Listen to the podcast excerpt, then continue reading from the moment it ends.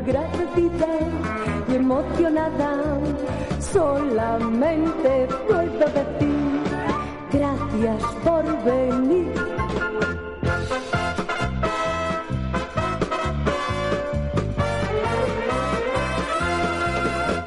Hola a todos, bienvenidos a un nuevo episodio de Moralina Morgan. Y en este caso vamos a hacer otro Adrenalina Morgan, que no nos hemos olvidado de este formato.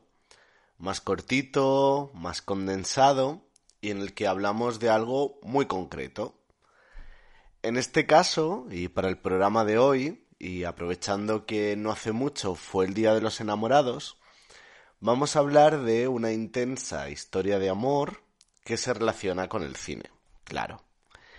Y que dio lugar también a un escándalo, a un exilio, tres hijos y un puñado de películas fascinantes que aunque en el momento de su estreno no tuvieron mucho éxito, con el paso de los años se ha convertido en auténticos clásicos. Así que si queréis saber más sobre esta historia de amor, si queréis saber más sobre curiosidades del cine y algún que otro salseo, pues acompañadnos. Querido señor Rossellini, he visto sus dos películas, Roma, Ciudad Abierta y Paisá, y me han gustado mucho.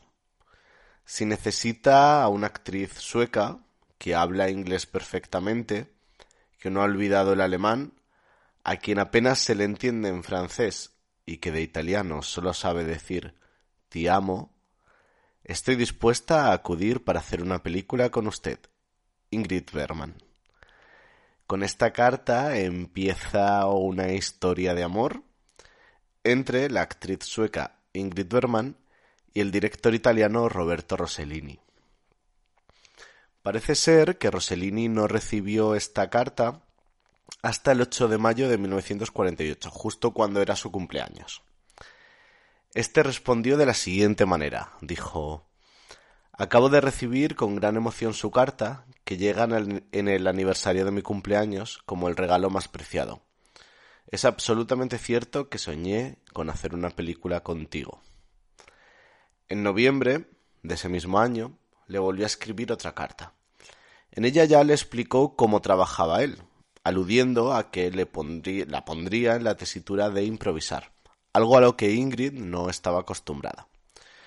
También le propuso hacer una película y le habló del germen de, esta. Él le contó que un día estaba paseando y se encontró con un campo de refugiados donde había una mujer que estaba separada por una alambrada eh, con un soldado y estaban, bueno, pues intercambiando, hablando, teniendo una conversación. Él se decidió a inventar qué había pasado con esa mujer y creó una historia de amor entre los dos. Por supuesto, le propuso a Ingrid Bergman que interpretara el papel femenino. Ella aceptó la propuesta y no solo eso, acabó enamorándose del director. Hasta aquí parece pues una bonita historia de amor, sin más. Pero claro, nos olvidamos de algún detalle. Ingrid Bergman estaba casada en ese momento con un cirujano sueco, el doctor Peter E. Lipström, y tenía una hija de 10 años llamada Pia. Claro, imaginaos en los años 40 el escándalo que esto suscitó en la sociedad eh, de Estados Unidos, que era, bueno, pues muy pacata, muy eh, centrada en la familia tradicional, etc. Rossellini, por su parte, aunque estaba separado, mantenía una historia de amor con la actriz Anna Magnani, que también había protagonizado algunas de sus películas. Bueno, pues como os comentaba, el escándalo fue total, porque ella estaba casada, y eh, durante unos meses en Estados Unidos no se hablaba de otra cosa. Había un montón de portadas, de periodistas, de programas que incidían mucho en el tema de eh, cómo esta actriz había abandonado a su marido y a su hija para eh, irse con un director y, bueno, y serle infiel a su marido. En Estados Unidos también grupos religiosos iniciaron una campaña para prohibir sus películas ya que según ellos fomentaban el adulterio. Ella llegó a decir en una entrevista años después que en ese momento eh, era un peligro para la feminidad estadounidense Incluso su voz en la radio suponía que era peligrosa. Hasta tal punto se creó esta histeria colectiva en contra de la actriz que el político Edwin C. Johnson, eh, que pertenecía al Partido Demócrata y fue gobernador y senador de los Estados Unidos por el estado de Colorado, en 1950, en marzo, hizo un discurso en el Senado criticando la relación extramatrimonial de la actriz y propuso una ley en que las películas se calificaran en función de la moralidad de los actores y de las actrices. En fin, que mientras ella eh, pues seguía viviendo su vida en, Italia, seguía eh, rodando su película y en 1950 dio luz a un niño, eh, Roberto. Sin embargo, estuvo muchísimos años sin volver a Estados Unidos, donde fue calificada como una persona no grata. ¿Y cómo vivió ella todo esto? Pues aunque siempre se mostró muy segura de su decisión y no pidió perdón, eh, sin embargo lo vivió con angustia todo este clima de odio hacia ella. En sus memorias, años después, escribió Me llegaban cartas atroces, cargadas de odio. En algunas ponían que yo ardería en el infierno por toda la eternidad. Otras decían que era un agente del diablo y que mi pequeño era hijo del diablo. Y en otras que mi bebé nacería muerto o sería jorobado. Hablaban de toda clase de horrorosas deformaciones que afectarían a mi hijo.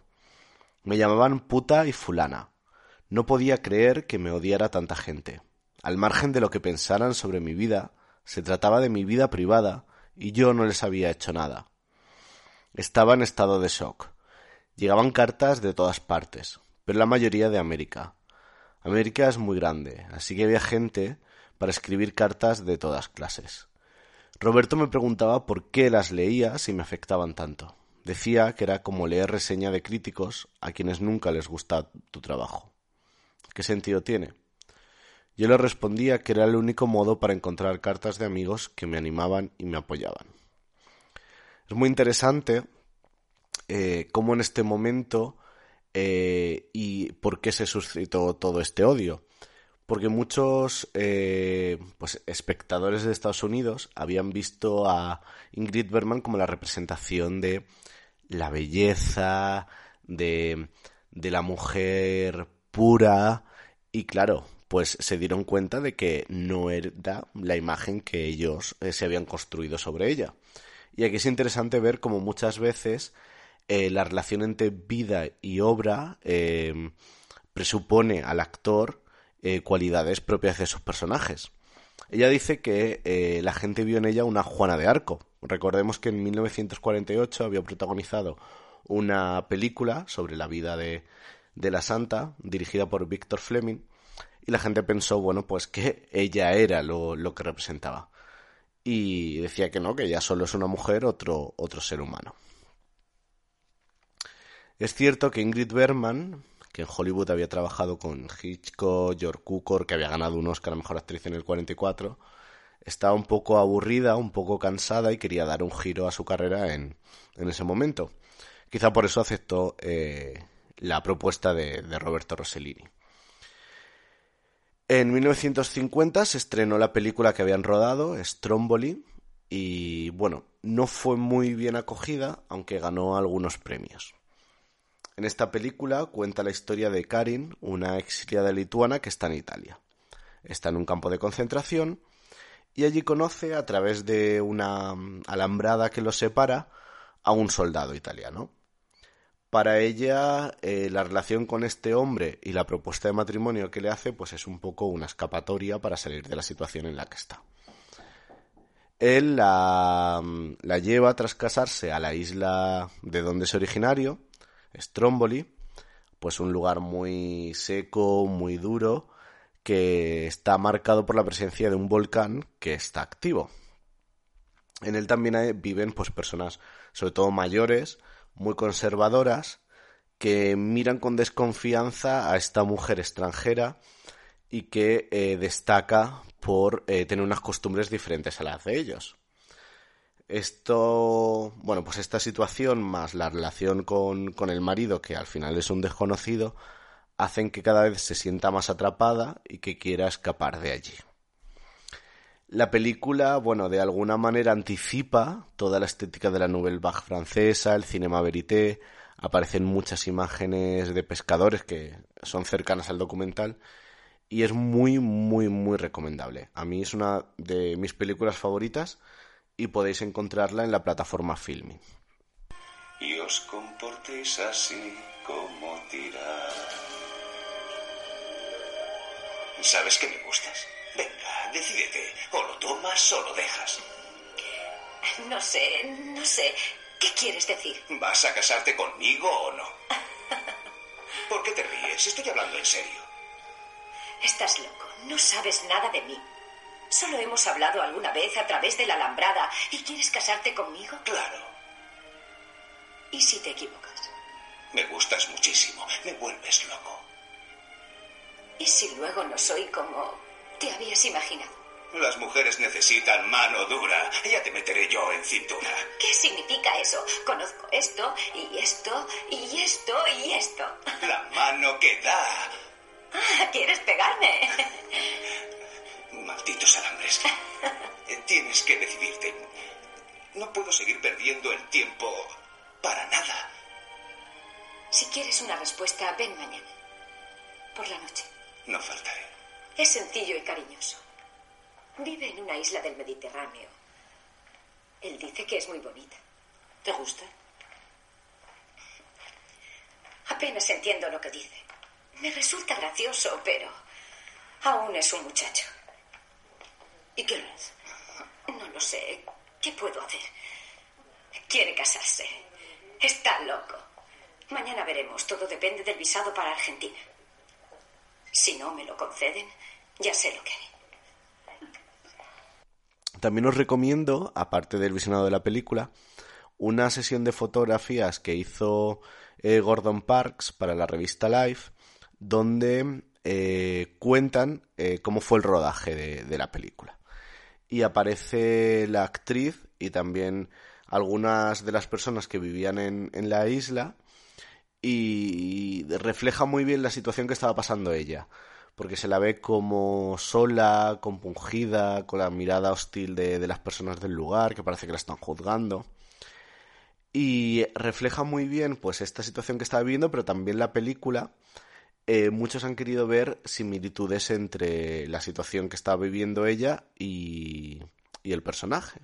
Porque al final es una mujer que está en otro país, que es juzgada por la moral, castigada, y que, bueno, pues intenta escapar de esa situación que la tiene tan, tan hostigada. También es interesante, al hilo de, esta película, cómo Ana Magnani, que había sido pareja de Roberto Rossellini el mismo año, eh, rueda una película con un argumento muy similar. La película se llama Vulcano, está dirigida por William Dieterle y habla de cómo una mujer prostituta eh, cuando ya es un poco más madura, eh, deja Nápoles para regresar a la isla de donde es original, originaria, una isla donde precisamente hay un volcán. Y, y, parece ser que, bueno, pues los dos rodajes se llevaron a cabo en unos pocos kilómetros de distancia los unos de, los otros. Y todo esto aparece reflejado en un documental que se llama La guerra dei Vulcani de Francesco Patierno de, de 2012. Después de Stromboli, eh, Rossellini seguiría dirigiendo a la actriz. En 1952 lo hace en la película Europa 51. Este es un drama sobre una mujer que pierde a un hijo y las consecuencias que tiene para ella esta, esta pérdida. Al principio de la película encontramos al personaje, que es una mujer burguesa, frívola, que se dedica a recibir a personalidades en fiestas, y tras la muerte de, este hijo, pues eh, se vuelca en ayudar a los más desfavorecidos, abandonando a su marido y, y, a su familia. Este personaje de mujer frívola, viviendo la vida hamburguesa, también se, se relacionó con, con, la personalidad de la actriz, que recordemos, eh, tenía una hija de 10 años en Estados Unidos llamada Pia, y por todas las circunstancias de la separación, el abandono, estuvo muchos años sin, sin poder verla o sin tener un contacto muy cercano con ella. Dime, ¿qué has hecho durante todo el día? Nada. ¿Cómo que nada? Anda, llama a Chesira.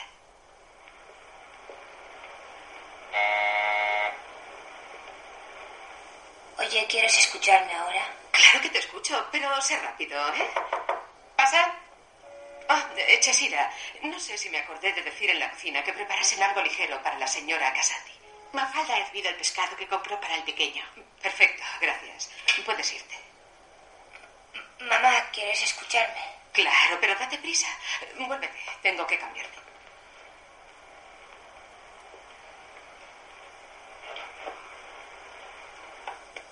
Vi, ¿qué querías decirme? Ahora no te digo nada. ¿Quieres que me enfade? Venga, ¿qué pasa? He estado todo el día sola. ¿Cómo es eso? ¿No ha venido el profesor? No, ni siquiera hoy ha venido. Claro, a causa de la huelga no funcionaban los transportes. También la semana pasada faltó dos días. Ay, ya sabes que no se encontraba bien. Mañana le telefonearé y le enviaré el coche para recogerle. ¿Estás contento? No, ¿Pero qué es lo que quieres? no me gusta el profesor. Habla demasiado. Siempre está vigilándome. Suda, ríe, no me gusta. Te hubiera gustado seguir con tu nani, ¿no es así? Pero ya eres un hombre. Y es preciso que estés con hombres. Ah, esta Chesira siempre igual. ¡Chesira! ¡Chesira! Prepárame enseguida el vestido blanco y los zapatos. Y date prisa. Eh, Sí, discúlpeme con todo este jaleo. Ah, buenas noches. Buenas noches, señora. Por su parte, en, en Italia, tras tener a su hijo Roberto, luego, en 1952, tuvo a dos gemelas, Isabela e Isota. Isabela con los años se convertiría en la famosa actriz y modelo eh, Isabela Rossellini. Eh, sin embargo, la relación de Roberto Rossellini e Ingrid Bergman en estos años no era eh, tan feliz como se esperaba. Y a ello influía, por un lado, la falta de dinero y también el frío recibimiento que recibían las películas. Esto hizo que ellas embarcaran en una gira teatral con la obra Juana de Arco en la hoguera dirigida por Roberto Rossellini por diversos países. Y eh, esta misma historia en el 54 sería llevada al cine por, por ellos. Aquí eh, Berman retoma el personaje que ya había interpretado en la película del 44, pero se incide mucho en cómo es juzgada y castigada, quemada en la hoguera. En la hoguera. Y de nuevo vemos esta relación entre personaje y actriz, entre la ficción y la realidad. En el cu- 54 eh, vuelven a rodar juntos una película que se llama Viaje a Italia o Te querré siempre. Aquí eh, la actriz interpreta a una turista inglesa que viaja con su esposo para vender una casa que habían heredado en Nápoles. Poco después de la llegada, eh, ellos se dan cuenta los dos de que la relación, bueno, pues está haciendo aguas.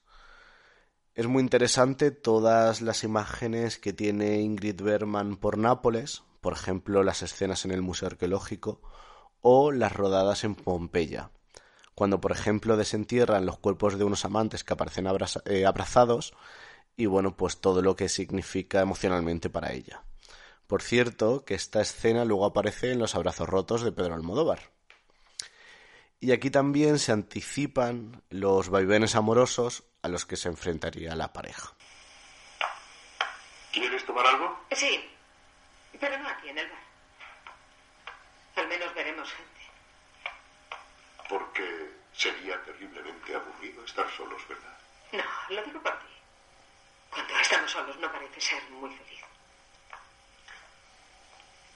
¿Estás segura de que comprendes cuánto yo soy feliz? Desde que salimos no estoy segura de nada.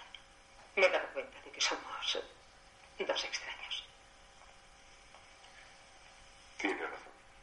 Al cabo de ocho años de matrimonio no sabemos nada el uno del otro. En cambio, en casa todo parecía perfecto. Y ahora que estamos lejos de Inglaterra, Sí. Hemos hecho un gran descubrimiento. Envíe estos telegramas. Gracias. En vista de que somos dos extraños, podríamos empezar de nuevo. Tal vez fuera divertido, ¿no crees? vamos bar.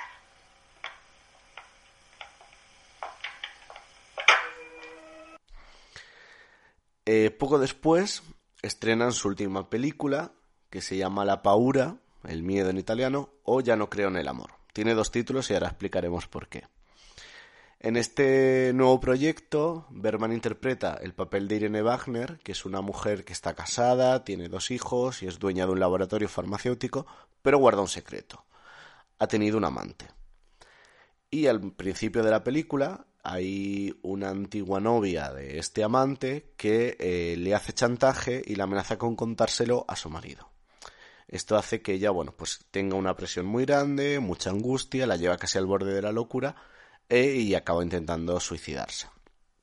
Al final se resuelve que esta novia estaba compinchada con el marido de Irene que la estaba poniendo a prueba. En esta película, que tiene muchos tintes de thriller que incluso recuerdan a Hitchcock, eh, pues tuvo muchos problemas de distribución y fue modificada dando lugar a varias versiones y a diferentes finales. Que bueno, pues tampoco tuvo éxito ni de crítica ni de público como muchas de las que anteriormente hemos mencionado. Que por cierto, como ya he dicho, Stromboli está disponible en Filming, pero también todas las demás, a excepción de Juana de Arco en la hoguera, que no, no se encuentra en la plataforma, pero las demás sí. En esta última película también muchos críticos han querido ver similitudes entre la relación Berman-Rossellini e incluso tintes sádicos en las escenas interpretadas por la actriz y por la tesitura en, la, en las que le ponía eh, el director. Eh, hay que mencionar que Rossellini era un hombre muy controlador, muy celoso y que de hecho no permitió que Berman trabajara con otros directores a excepción de la película Elena y los hombres, una comedia del 56 dirigida por Jean Renoir, que era amigo de la pareja, y también, bueno, pues porque al final necesitaban el dinero. Ya en esta última película la relación estaba muy deteriorada y a ello se sumaba pues que ni el público ni la crítica había valorado las películas, que las veían un poco como reiterativas y también toda la estética del cine neorrealista pues estaba empezando a eh, no, no estar tan valorada, se estaba empezando a abandonar. El 19 de enero de 1956, Ingrid Berman escribiría a su amiga Gigi Girosi desde París eh, una carta, que voy a leer entera porque es muy, muy clara eh, y nos da muchas claves de cómo era la relación entre, entre ambos eh, personajes. Dice, queridísima Gigi, el motivo de estas líneas es pedirte que sirvas de testigo en este litigio. Roberto acaba de marcharse a Italia con la amenaza de que jamás regresará. Tiene una carta mía en la que accedo a la separación y a que nuestros hijos vivan únicamente en Italia o Francia. Se llevó los pasaportes de los niños. Como ya te he explicado, ignoro si hablo en serio pero la situación hace tanto tiempo que persiste que ya no sé qué pensar. Todavía, después de los años transcurridos, me asusta y creo que esta vez va en serio. Hoy me amenazó con que si no escribía la carta que deseaba, se apoderaría de nuestros hijos para que cuando yo volviese de los estudios no los encontrase. No pensé que se atreviese a hacerlo, pero se pone como una fiera, me aterra que la falta de pasajes ferroviarios le impulsa a meterlos en un coche y desaparecer. Conserva esta carta, así como el sobre en prueba de que se escribió y remitió en el día actual. No sé qué temo. Una de esas cosas que no entiendo. Me aterra perder de nuevo a mis hijos. No me espanta la soledad, sino el pensamiento de haber engendrado cuatro criaturas y que me las arrebataran. Aquí vemos el sufrimiento de la actriz por haber perdido a su hija Pía en un momento tras la primera separación y luego poder perder eh, a sus otros tres hijos. En 1957 Rossellini es contratado para realizar un documental sobre la India y se va allí a rodar la película. Justo allí comienza una nueva relación con una escritora, Sonali Senroy Dasgupta, que estaba casada con un director de cine. Bueno, allí también hubo un escándalo, hizo que, la escritora se trasladara a Italia y bueno, poco después eh, Ingrid Berman y Rossellini se divorciaron. ¿Cómo fue este divorcio? Pues Berman en sus memorias lo narra de la siguiente manera. Dice, dice que pasó así. Oye Roberto, ¿quieres divorciarte? Le pregunté con suavidad. Se recostó en un sillón, mesándose un mechón de pelo, Miró a la lámpara y guardó silencio. Quizá no me había oído. Roberto, ¿te parece una buena idea que nos divorciemos? Pregunté en tono idéntico. No habló, prosiguió la contemplación de la lámpara y reflexioné. No repetiré lo mismo tres veces. Esperaré. Esperé y esperé una eternidad. Él insistió en retorcer el mechón de pelo con expresión muy triste. Sí, estoy cansado de ser el señor Bergman, dijo al fin desgranando las palabras.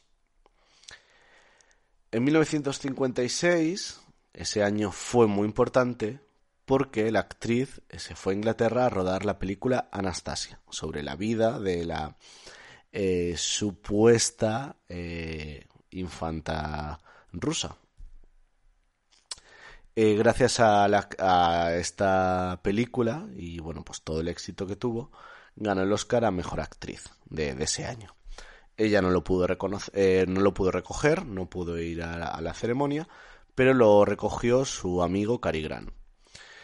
Y ya en 1959 sí que volvió a Hollywood, volvió a la gala de los premios Oscar para entregar el Oscar a la mejor película en la 31 edición. Y bueno, pues en ese momento todo el público se puso en pie y de alguna manera reconocían y pedían disculpas a la actriz por todo, por cómo había sido tratada.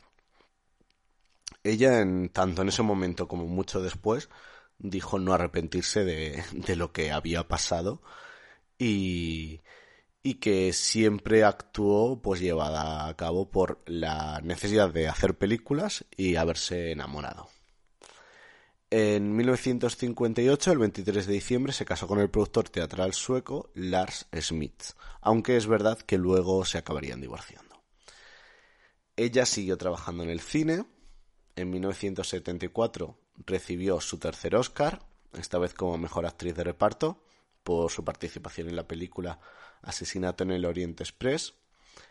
Y en el 78 tuvo su última nominación a Mejor Actriz por eh, Sonata de Otoño, dirigida por el director sueco Ingmar Bergman. En 1981 hace la que sería su última película, que es, eh, bueno, el último proyecto, porque no, no era película, era una miniserie televisiva llamada Una mujer llamada Golda, sobre la vida de la primera ministra israelí Golda Meir. Poco después, a los, eh, a los 67 años, murió a consecuencia de un cáncer que llevaba varios años arrastrando. Toda esta historia de amor que hemos comentado entre Roberto Rossellini e Ingrid Bergman, así como todo lo que pasó antes y después de su etapa italiana, aparece reflejada en un documental que recomiendo muchísimo, que se llama Ingrid Bergman, Retrato de una familia, es del año 2015 y está dirigido por Stig Bjorman. Ahí aparecen muchos documentos de la actriz, muchas cartas leídas por la actriz Alicia Vikander y también muchos testimonios de eh, sus hijos, familiares y personas muy cercanas a ellas, a ella que dan muestra de la personalidad y la vida y la obra de la actriz sobre todo es muy reseñable cómo aparece y cómo hablan de ella sus, sus cuatro hijos. Los tres que tuvo con Rossellini, que bueno, que narran cómo era su madre, su presencia, también la ausencia, puesto que tras la separación ellos se quedaron en Italia con, con su padre, aunque tampoco lo veían mucho, y ella se instaló en, en Francia, o todo el acoso que vivieron eh, por parte de los periodistas y los paparazzi cuando, cuando se separaron sus padres. Y también aparece Pía, la hija esta que se quedó en, Estados Unidos, que con los años acabaría retomando la relación con, con su madre y de la que habla con muy buen recuerdo, describiéndola como una mujer deliciosamente abierta y divertida. Todos ellos eh, justifican a, a, la actriz, aunque no pasaron demasiado tiempo con ella, pero la justifican porque al final ella eh, siguió sus inquietudes y, fue libre para decidir qué hacer con su vida. Por su parte, Ingrid Berman, al recordar en sus memorias a Rossellini, dice Se ha escrito sobre mi vida con Roberto que junto a él descubrí un mundo mucho mejor que el que conoce la mayor parte de la gente. Es cierto. Mi felicidad a su lado fue tan intensa como los disgustos. Pero las penas componen también nuestra existencia Nadie paladea la felicidad continuamente. El individuo en estado constante de felicidad debe ser un latazo, y Roberto desde luego no lo era. Más allá de esta historia de amor y de todo lo que se ha hablado, de todo lo que supuso, siempre nos quedarán esas películas que hicieron juntos, que algunos han querido agrupar con la soledad como punto en común, pero que sobre todo están marcadas por una pasión que cambió la vida de estos dos protagonistas. Y para terminar con este homenaje a esa historia de amor y sobre todo a la actriz Ingrid Bergman, vamos a poner una canción del cantautor inglés Billy Bragg que le dedicó a ella.